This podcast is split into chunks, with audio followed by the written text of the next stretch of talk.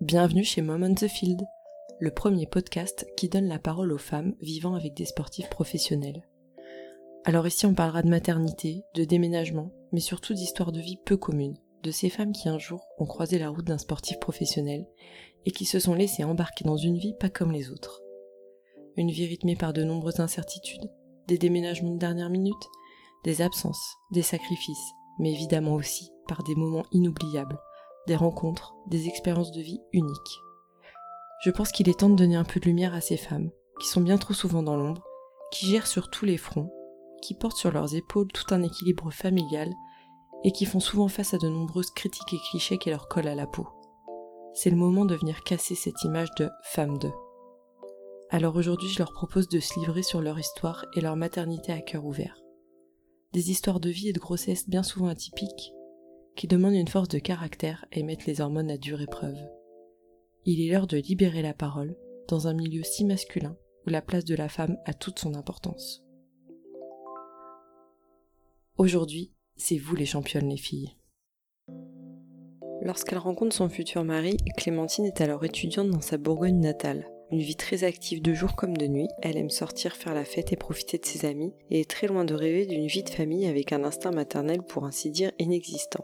Puis vient son premier déménagement de l'autre côté de la France. Et finalement, se retrouver à 900 km de ses repères et de ses racines pour suivre l'être aimé va faire naître en elle ce besoin de créer son propre cocon, sa propre famille, un point d'ancrage qui pourra la suivre peu importe la ville où elle ira. Une grossesse qui tarde à se mettre en route, un nouveau déménagement qui la rapproche un peu plus de chez elle, un test de grossesse positif au moment où on s'y attend le moins, et un accouchement très loin de l'image qu'elle s'en était faite. La rencontre de sa petite fille dans une solitude qu'elle ne voulait même pas imaginer, et qui, aujourd'hui encore quelques mois après, est toujours difficile à accepter et à raconter. Un moment qu'elle appréhendait, car elle savait dès le début de cette grossesse que le risque d'accoucher seule était une réalité dans ce monde du sport. 15 jours avant son terme, un déplacement en Bretagne pour monsieur, un déplacement qu'elle appréhendait, et finalement elle avait raison, puisque seulement quelques heures après son départ, elle eut des contractions. Alors, elle part faire un tour à la maternité, puis on la renvoie chez elle. À partir de là, le compte à rebours commence. Clémentine se dit J'ai 18 heures pour ne pas accoucher. Malheureusement, elle vivra ce qu'elle redoutait tant son accouchement sans son conjoint, bloqué à l'autre bout de la France, qui vivra néanmoins l'accouchement par visio, avec son père, pas très loin, car le coach n'est autre que son père. Une situation plutôt originale. Clémentine nous livre son récit, avec une pointe d'aboiement et des petits gazouillis de sa fille. Allez, maintenant, place à l'épisode.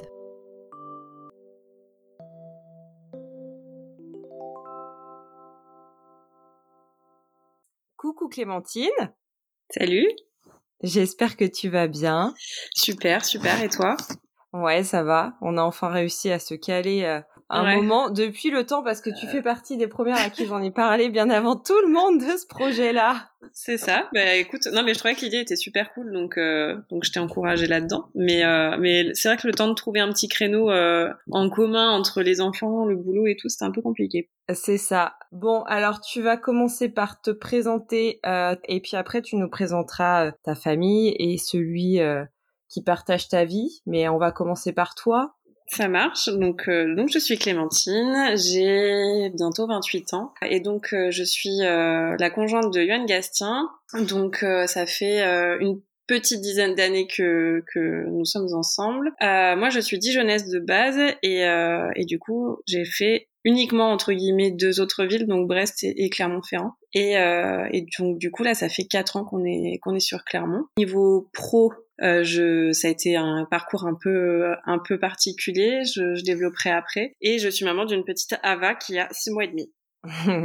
et est-ce que tu peux euh, nous, ouais, nous en dire un petit peu plus sur ton parcours de vie à toi déjà donc je, je suis dijonnaise, enfin du moins bourguignonne de base, parce que je, j'habitais vraiment euh, dans un bled paumé entre euh, Auxerre et Dijon. donc donc, euh, donc, voilà, et donc je suis arrivée à Dijon, euh, je devais avoir 13-14 ans. Voilà, j'ai, j'ai fait, on va dire, mon adolescence et mon le, le début de ma, de ma vie d'adulte là-bas.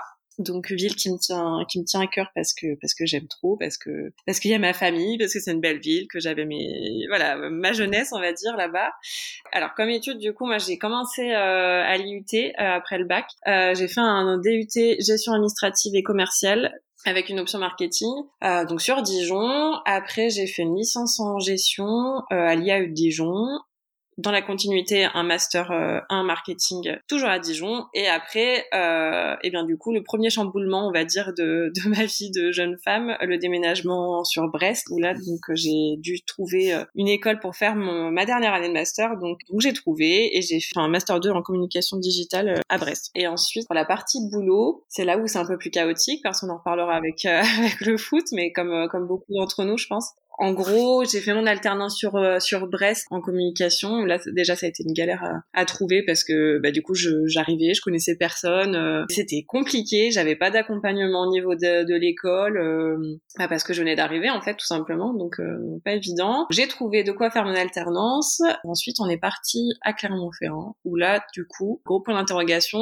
parce que du coup dans la communication faut pas se le cacher c'est quand même euh, on va dire euh, de, de réseau. C'est je voilà je me suis posé la question de savoir comment j'allais faire pour trouver du boulot là-dedans euh, sans avoir de réseau. Donc je me suis d'abord mise en auto-entrepreneur dans la com. Et ça a duré un an. Et après j'ai enchaîné entre enfin pas les petits boulots mais enchaîné disons dans des domaines qui n'étaient pas du tout le mien. J'ai fait un petit peu de banque. J'ai fait de l'immobilier en tant que responsable administratif. Donc rien à voir avec la com. Et du coup après je suis tombée enceinte. J'ai eu Ava. Et là je me suis suis posé la question de savoir euh, comment je pouvais euh, lier ma vie de, de femme, de maman euh, et de, de, working girl parce que je voulais je voulais continuer à bosser en fait. Et c'était c'était compliqué. Donc en fait ça, se passait déjà pas très bien avec mon avec mon patron. Donc je suis partie et je, je me suis remise à mon compte depuis le mois de janvier. Donc à la fin de mon congé mat dans la com. Je suis en, en pleine prospection client. C'est chouette, c'est plein de projets et ça permet de d'avoir une vie, enfin en tout cas de, moi c'est mon, mon ressenti d'avoir une vie professionnelle et personnelle qui ça semble bien quoi. Bon bah super. Tu vas nous présenter un petit peu plus euh, ton conjoint. Donc Johan Tu pourras nous dire en même temps comment vous vous êtes rencontrés, enfin et où surtout? ouais. Donc c'est donc mon conjoint c'est Johan Gastien. Euh, il est milieu défensif au Clermont Foot, donc depuis 4 ans. Donc lui il est niortais de base, donc euh, toi tu le connais depuis quand même déjà pas mal d'années. Tout à fait. donc il a fait euh, pas mal d'années sur Niort. Donc il a commencé, enfin je, je, il est en sport études donc euh, depuis très jeune, sachant mm. que du coup son père était déjà dans le foot parce que footballeur et entraîneur par la suite. Et 2013, du coup, donc je crois qu'ils sont en Ligue 2 avec Et du coup, il, part à Dijon. Été 2013, c'est ça? C'est là qu'on a commencé à se parler un petit peu sur les réseaux sociaux, et euh, ça c'était pendant l'été, et puis après on s'est mis ensemble, on va dire, euh, un an après. On est resté, enfin, il est resté de 2013 à euh, janvier 2017 sur Dijon. Donc c'était quand même une bonne période. On, va dire qu'on a eu de la chance entre guillemets de ne pas bouger tous les ans comme peuvent le faire euh, certains joueurs. On est parti sur, euh, sur Brest pendant un an et demi, où là ça s'est pas très très bien passé et, et après direction Clermont-Ferrand. Donc depuis l'été 2018, donc ça va faire quatre ans déjà. voilà, grosso modo, donc sa carrière sportive et donc et donc une montée avec Dijon et une montée avec Clermont. Donc là on se retrouve en Ligue 1 depuis cette année quoi. Eh oui. Donc, du coup, euh, ouais, de 2013 à 2017, euh, vous êtes à Dijon, donc toi ça te va bien. Donc il signe à Brest, et là tu décides, bah, je suppose oui, tu décides de le suivre. Euh... Oui, ça allait de soi en fait, parce que ça faisait déjà quelques années qu'on était ensemble, sauf que, ben, si tu veux, euh, c'est Brest quoi. Donc je pars de Dijon à l'autre bout de la France, euh, là-bas sur la pointe du Finistère. Une petite traversée. Oh, ouais, c'est ça. Ça m'a pas du tout enchanté au début parce, parce que c'était la première fois que je quittais ma famille, donc euh, ça a été un petit peu dur. Heureusement, on est parti en même temps que son meilleur pote Quentin Bernard donc euh, qui était à Dijon avec nous. Et euh, ça c'était quand même un bon repère euh, pour pour nous. Ça m'a vachement rassuré mais quand même ça, a, ça, a été compliqué parce que bah voilà c'est c'est quand même vraiment à l'autre bout du monde et enfin de la France du moins. Moi je bossais j'avais mes études et du coup en un an et demi je suis rentrée que deux fois voir ma famille. Donc ça ça a été un peu un peu compliqué à vivre. Et puis bah de toute façon professionnellement pour lui comme pour moi ça a été ça a été une période un peu difficile. Donc bon voilà. On a passé une, une année et demie difficile pour tous les deux mais par contre j'ai j'ai juste trop kiffé la Bretagne quoi. C'est si on peut y retourner euh, rien qu'en vacances, il y a aucun problème, j'ai trop trop aimé. Et puis en fait, je pense comme toute euh, conjointe de sportif, en fait, on est obligé de, de s'adapter et de s'y faire quoi au, au déménagement on n'a juste pas le choix. Donc, Donc vous avez passé combien de temps, tu m'as dit? Un an et demi, c'était assez rapide. Mais par contre, euh, humainement, tu vois, ça a été euh, ça a été hyper intéressant parce que bah du coup, moi, enfin vu que je travaillais, j'ai quand même rencontré des gens en dehors du, du foot et même en fait dans le foot, euh, c'était ouais, c'était des belles rencontres. Donc ça, c'est quand même le, le, gros point positif de cette année et demie. Ouais, l'humain euh, était top, le professionnel un peu plus compliqué. Ouais, exactement. D'accord. Donc vous partez à Clermont. Oui. Bah du coup on rejoint le père de, de Johan qui était déjà déjà là depuis un ou deux ans, il me semble. Moi je ne connaissais absolument pas la ville, donc je me suis dit c'est cool, on se rapproche euh, de Dijon. Moi je suis plus qu'à trois heures et quart de, de Dijon. Et écoute, euh, l'arrivée a été plutôt correcte, on va dire, parce que du coup, bah moi, enfin, ma mère venait quand même beaucoup m'aider. Euh, voilà, je me sentais beaucoup moins seule, on va dire, qu'à Brest, même si du coup, par contre, on connaissait absolument personne au niveau du club, si ce n'est ses, parents. Et du coup, bah là, euh, la question du, du boulot pour moi, bah ça a été compliqué au début, quoi. Mais comme à toutes les, enfin voilà, à chaque fois qu'on change de ville, de toute manière, il faut, voilà, il faut retrouver du boulot, il faut retrouver une vie sociale, et c'est vrai que c'est pas évident. Oui, c'est la partie ouais. un peu plus compliqué, c'est sûr. Ça. Et, et, du coup, ce projet bébé arrive à Clermont. Oui. Est-ce que tu nous en dire un peu plus? Déjà, toi, quelle est ton image de la famille? Euh, alors, ben, moi, moi, je suis très proche de, de ma mère et de ma sœur. Donc voilà, la famille, c'est important. Après, avec Yoann, ben, on en parlait depuis quelques temps de, de projet bébé. Mais moi, de base, j'avais pas du tout l'instinct maternel. Alors absolument pas. J'étais assez, assez nighteuse entre guillemets sur Dijon, Brest un peu moins parce que bah voilà t'as as moins tes repères et tout, mais bon voilà j'étais pas du tout dans cet état d'esprit d'avoir un enfant tout de suite, mais on en parlait et puis en fait le rythme de vie que tu peux avoir dans le sport fait que en fait tu tu un gros coup de maturité euh, assez rapidement à ce niveau-là je trouve. Du coup c'était on s'est dit peut-être à janvier 2020 allez euh, go quoi on essaye de, faire un bébé, sauf que euh, ça vient pas et que du coup, euh, voilà, moi je fais des examens et il se trouve que j'ai un petit souci, euh, ça s'appelle le syndrome des ovaires polykystiques, donc le SOPK il y a une femme sur dix qui est touchée, mais en fait, on n'en entend absolument pas parler de. C'est vrai.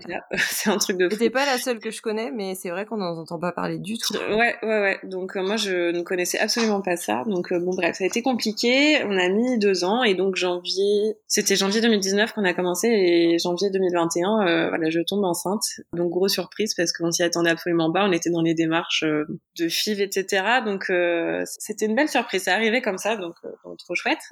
Oui, en plus, tu m'as dit non, c'était pas sur un, un, mois un peu de pause justement d'entre deux, de traitement, de trucs. Euh. J'étais à la fin de mes traitements. Euh, ma gynéco me dit bon bah en gros là ça y est on va commencer à faire les choses sérieuses entre guillemets. Je vous envoie vers quelqu'un d'un peu plus spécialisé etc. Et bon bah c'était un coup un, un, peu dur donc euh, ouais. j'ai abandonné et puis euh, et puis bah voilà c'est venu comme ça.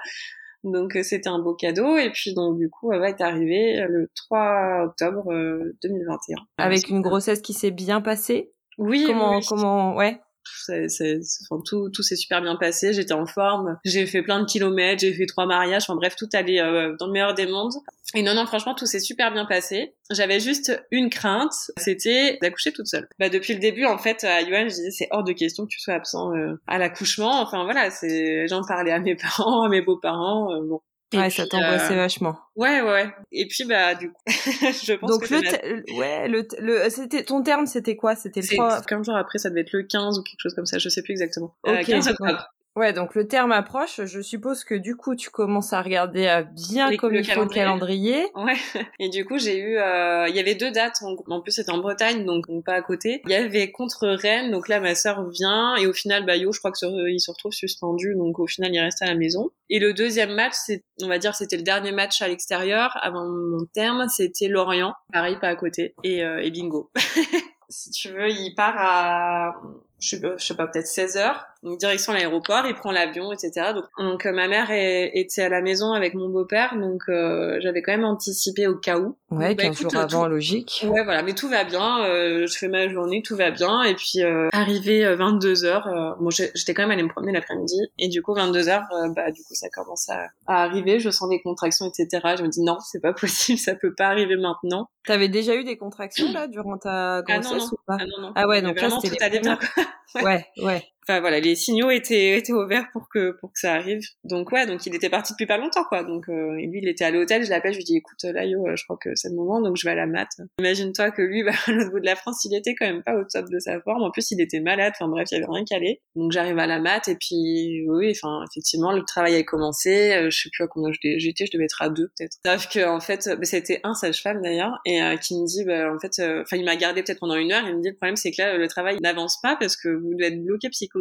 Ouais, je te confirme. J'étais ouais franchement c'était c'était compliqué. J'étais en pleurs. Enfin normalement le l'arrivée à la mat ça se passe pas comme ça. T'es trop content et tout et non non moi c'était une angoisse totale quoi. Oh là là.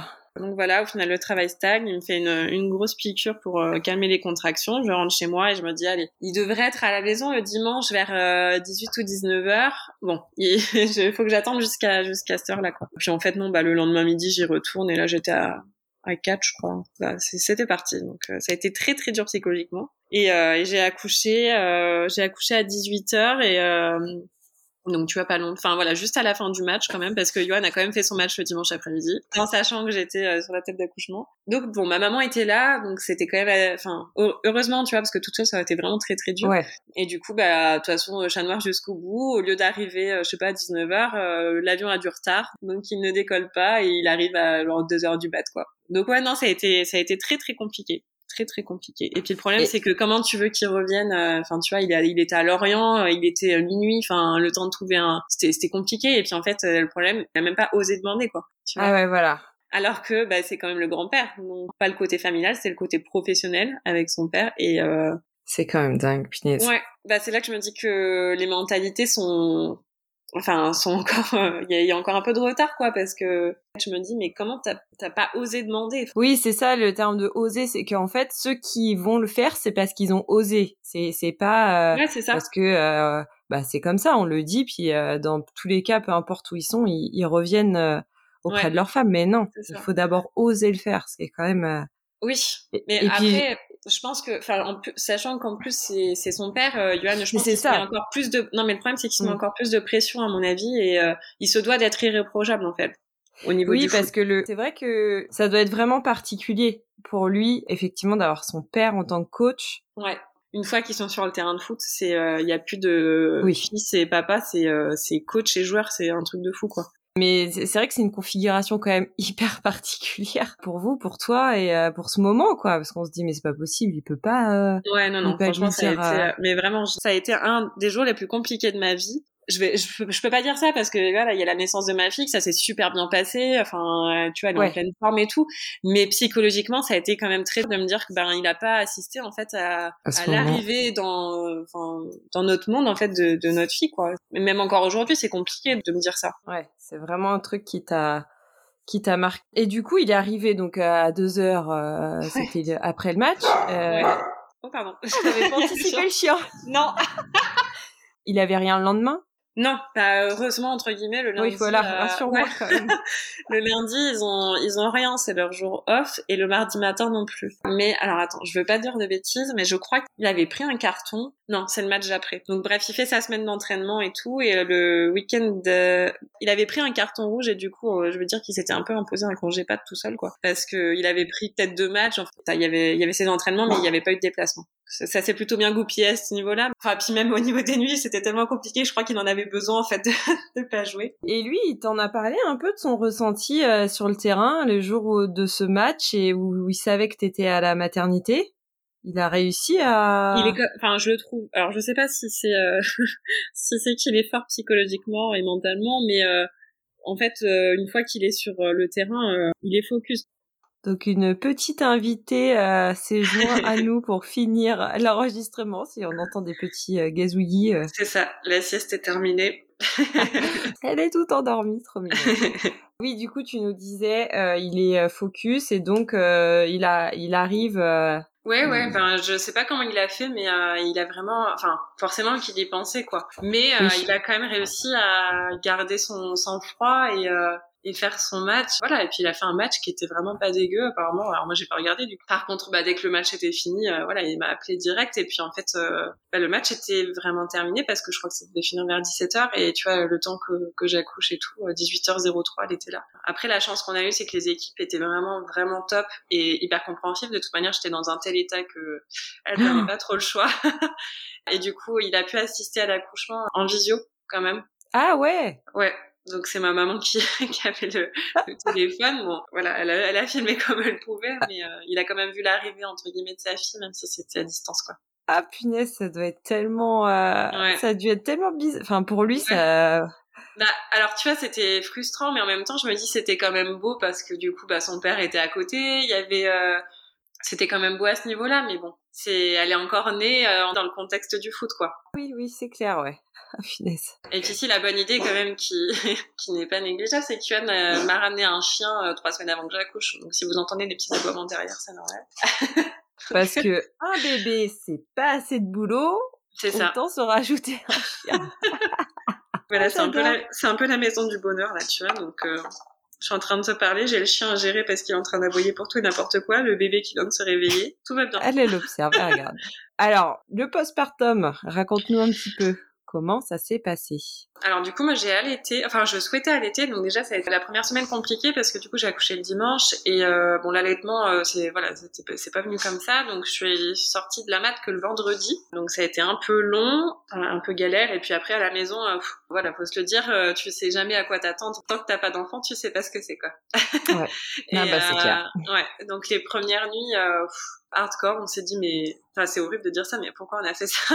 C'était horrible. En plus on est quand même des bons dormeurs et franchement euh, c'était c'était compliqué. Ça s'est bien passé entre guillemets parce que Yo était quand même euh, très très présent, euh, il m'a beaucoup aidé, tu vois. Ouais. Je sais que certains joueurs euh, se lèvent pas trop la nuit pour rester en forme et tout. Euh, moi j'étais franchement j'arrivais pas donc il m'a vraiment aidé à ce niveau-là. Et puis on a eu quand même beaucoup de visites, enfin ma maman est est venue m'aider et ma sœur aussi. Ça m'a fait du bien. Maintenant, bah, faut quand même euh, pas se le cacher, t'es euh, presque toute seule en fait à gérer ton postpartum. Moi, j'avais pas Ouais. de famille proche. euh, T'as pas un jour où tu dis euh, vas-y, je vais appeler ma mère pour qu'elle vienne. Enfin non, ça marche pas comme ça. Donc euh, voilà, les, les trois premiers mois ont pas été évidents. T'as quand même la fatigue, t'as le stress parce que tu ne sais pas, euh, tu ne sais pas trop, euh, voilà pourquoi elle pleure, pourquoi machin. C'est pas une partie de plaisir, mais elle a été quand même plutôt cool. Franchement, pas à me plaindre. Et puis bah après, c'est que du bonheur quoi. Typiquement, les semaines euh, de yo, c'est comment? Enfin, tu vois, comment tu te retrouves toute seule? Bah, pff, en soi, alors tu vois, moi déjà je trouvais que c'était dur, mais en fait, euh, en fait non, parce que le lundi il est à la maison, le mardi matin il est à la maison, il a entraînement le mardi après. Le seul truc qui était compliqué, c'est que vu qu'ils jouent généralement le dimanche à 15h, ils ont toujours la mise au vert euh, le samedi. Ouais, donc il part le samedi jusqu'au... Même, ouais, même à domicile en fait. Donc, donc ça c'était un, un peu dur parce que bah, tous les samedis, dimanches, en fait tous les week-ends j'étais tout le temps toute seule, donc j'essayais quand même de faire venir du monde euh, dès que c'était possible. Ouais. Mais, euh, mais non, franchement, sinon, ça va. À part ça, euh, ils sont quand même là euh, une demi-journée par, euh, enfin, sur la journée, donc ça va. Ouais. Donc Ça après ça, postpartum, et donc dis-nous un petit peu. Alors maintenant, elle est à la crèche. Ton Oui. activité, comment comment tu l'as Et ben en fait, que tu t'es imaginé faire, refaire Enfin, comment tu t'étais comment tu t'es organisé? J'avais déjà un petit peu anticipé euh, au départ dans l'entreprise dans laquelle j'étais parce que ça se passait mal, donc je voulais pas y rester de toute manière. J'ai ma une amie qui est sur Bordeaux, euh, qui était enceinte aussi et qui devait accoucher au mois de décembre, qui a accouché au mois de décembre d'ailleurs. Donc euh, congé mat en gros euh, pour elle euh, dès, dès ma reprise. Et en fait, euh, voilà, on, on en a discuté pendant pas mal de temps pendant nos grossesses et euh, du coup moi ça me permettait de reprendre un petit peu le boulot euh, de mon côté et elle d'avoir son congé mat. Et euh, en fait, euh, Ava, euh, je l'ai mise à la crèche bah, dès ses trois mois, dès le mois de janvier, et elle y était par que, enfin, elle y est toujours que trois jours par semaine. D'accord. Donc, Donc, ça, t'avais quand même anticipé, ouais, le fait que ouais. l'inscription à la crèche, tout ça. Anticiper, oui et non, parce qu'on a eu du mal à trouver. Moi, je voulais absolument qu'elle soit dans une crèche ou micro-crèche. Et euh, non, non, on a eu vachement de mal à trouver. Et pourtant, je m'y suis prise, euh, j'ai commencé à regarder à quatre mois de grossesse. Donc, en gros, c'est à partir du mois de septembre. Eh Euh, oui. Le mois de bah septembre, oui. elle est pas née, donc ce n'est pas possible. On a eu du mal à trouver. Au final, j'ai trouvé. Et puis, euh, les trois jours par semaine, ça m'allait très bien. Et toi, Donc, après, euh, sur au niveau du boulot, tu t'organises comment? Parce que du coup, tu bosses de chez toi là maintenant. Ouais, Ouais, ouais. Bah après, quand j'ai des urgences entre guillemets à gérer euh, en début de semaine, c'est c'est Yo qui s'en occupe de Ava. Et après, bah le reste de la semaine, en fait, les trois jours euh, où elle est à la crèche, je, je, je bosse. C'est là où tu bosses le plus, quoi. Tu bosses ouais, ouais, ouais, Exactement. Et en fait, enfin, c'est vrai que ça me va super bien parce que je me dis si j'étais restée en salariat avec Yohan, on n'aurait eu aucun jour en commun. Bah ouais. Et puis, ça veut dire que je me serais occupée d'Ava que les samedis et dimanches toute seule. Donc, enfin, en mm. gros, ce rythme me convenait pas du tout. Euh, voilà, au, final, tout s'est plutôt bien goupillé et en fait, je, me, je crois que je me suis jamais autant sentie épanouie que maintenant avec ce rythme-là, quoi. Je, je peux profiter euh, de Johan, de Ava, euh, je peux bosser en même temps à côté, faire ce qui me plaît. Je peux bosser partout aussi parce que du coup, enfin voilà, si j'en sais rien, le foot ça va trop vite, mais on peut partir potentiellement tous les six mois, donc enfin tu connais. Ouais, là, là, là, c'est bon, tu peux continuer. Bah, d'ailleurs, en parlant de ça, là, c'est comment là, les sous-contrats encore?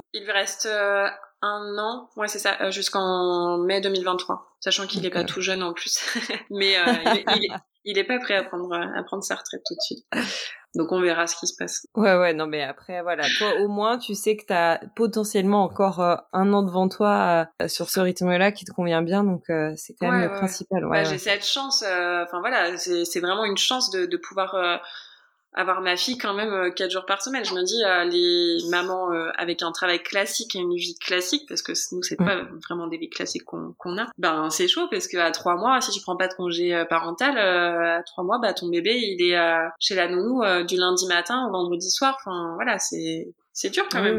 Ouais, Déjà que moi, ah trois bah jours par semaine, au début, c'était difficile euh, de la laisser. Ouais, c'est clair. Par rapport à ton accouchement que tu as vécu seul, est-ce que tu as pu en parler avec d'autres filles qui ont vécu la même chose? Tu as pu un peu... Euh... Eh ben non, moi, dans mon entourage, euh, à part du coup ma belle-mère, mais je crois que je suis la seule dans ce cas. Enfin, après, c'était vraiment un coup de pas de chance non plus, parce qu'il y avait en gros 18 heures où il fallait pas que j'accouche et j'ai accouché à ce moment-là, donc c'était vraiment pas de chance. Mais par contre, euh, je sais que toi, à un moment, tu avais partagé euh, des expériences de vie en, mm. en, story, mais que ça fait du bien de voir qu'on n'est pas toute seule, quoi. Vraiment. C'est ça.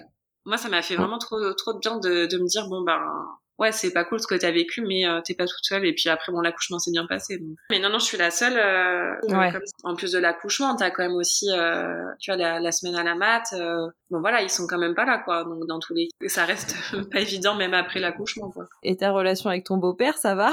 Oui ah non mais je l'adore mon beau-père. Non non je l'adore. pas trop voulu. Non, après, bon, tu vois, j'ai déjà, ma belle-sœur va écouter en plus le podcast, je pense. oui.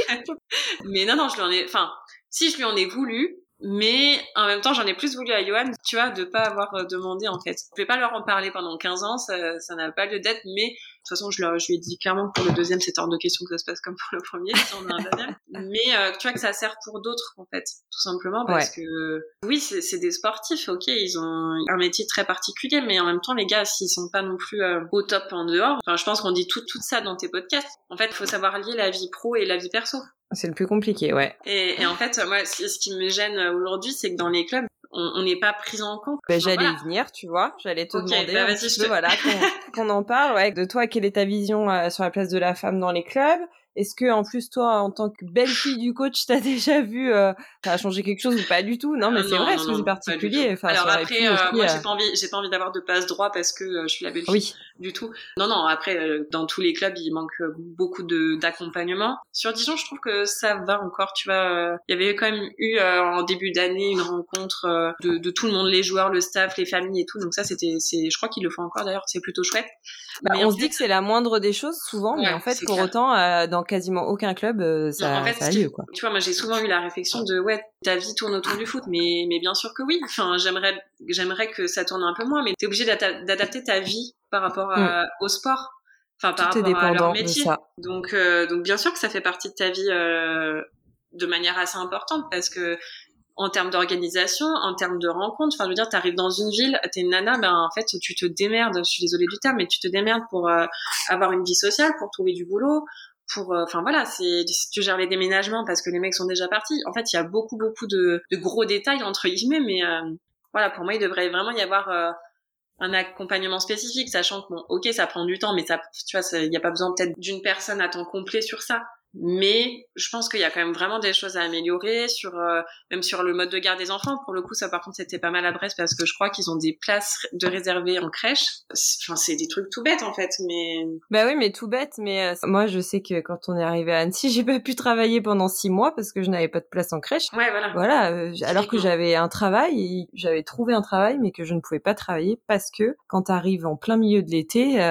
Même, enfin, tu vois, en termes de vie sociale, il y a beaucoup. Après, c'est un constat que j'ai fait en fonction des clubs, mais t'as beaucoup de nanas qui sont, je trouve, assez solitaires dans les conjointes de sportifs. Et euh, alors après, peut-être qu'elles ont une personnalité qui fait que, mais en même temps, euh, je pense que c'est voilà toutes ces années euh, dans ce monde-là qui les a, à mon avis, poussées bah ouais, parce mode de vie. Tu sais que tu t'attaches, si tu t'attaches et que six mois après tu pars, c'est toujours compliqué. Enfin, il y a bah, aussi ce côté-là. Il faut que tu fasses les efforts à chaque fois parce que c'est quand même des efforts. Il faut sortir de sa zone de confort. Mm. Voilà, je, je, pense que vraiment qu'en fait, c'est pas enfin les structures ne se rendent pas compte parce que bah ils sont quand même en dehors de tout ça. ça c'est ok, ils sont dans le dans le club. Ouais, puis c'est une mentalité, c'est quelque chose où ça a toujours été comme ça. Donc c'est vrai que je pense que avant que ça change réellement, parce que justement euh, quand on après je me pose toujours la question qu'est-ce qui devrait changer euh, pour toi?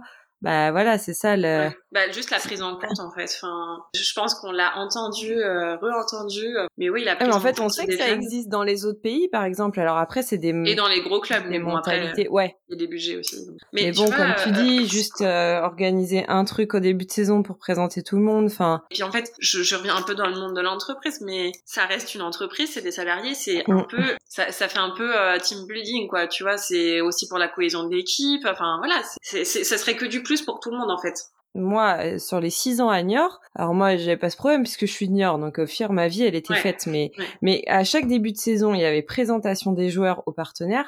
Je comprends pas mm. pourquoi, euh, enfin, on n'était pas conviés. Une fois dans l'année, vous rajoutez peut-être une vingtaine de, de, de filles, euh, d'enfants, et voilà. Pour nous, en fait, c'est super logique et ça va de mm. soi. En fait, honnêtement, je sais pas trop euh, comment. Euh, c'est un peu ça le problème, c'est que j'ai l'impression qu'on est un peu euh, bloqué et je ne sais pas trop comment faire évoluer les mentalités par mm. rapport à ça au niveau des clubs. Ou alors, s'il faudrait que ce soit des nanas qui étaient déjà dans, dans ce monde-là. Et... Effectivement, ça commencera comme ça. Je pense qu'il n'y a pas d'autre pas d'autre choix. On va terminer. Ah bon, je connais un peu tes réponses, mais quand même, euh, j'ai toujours euh, le, pire souvenir et, et, le plus beau.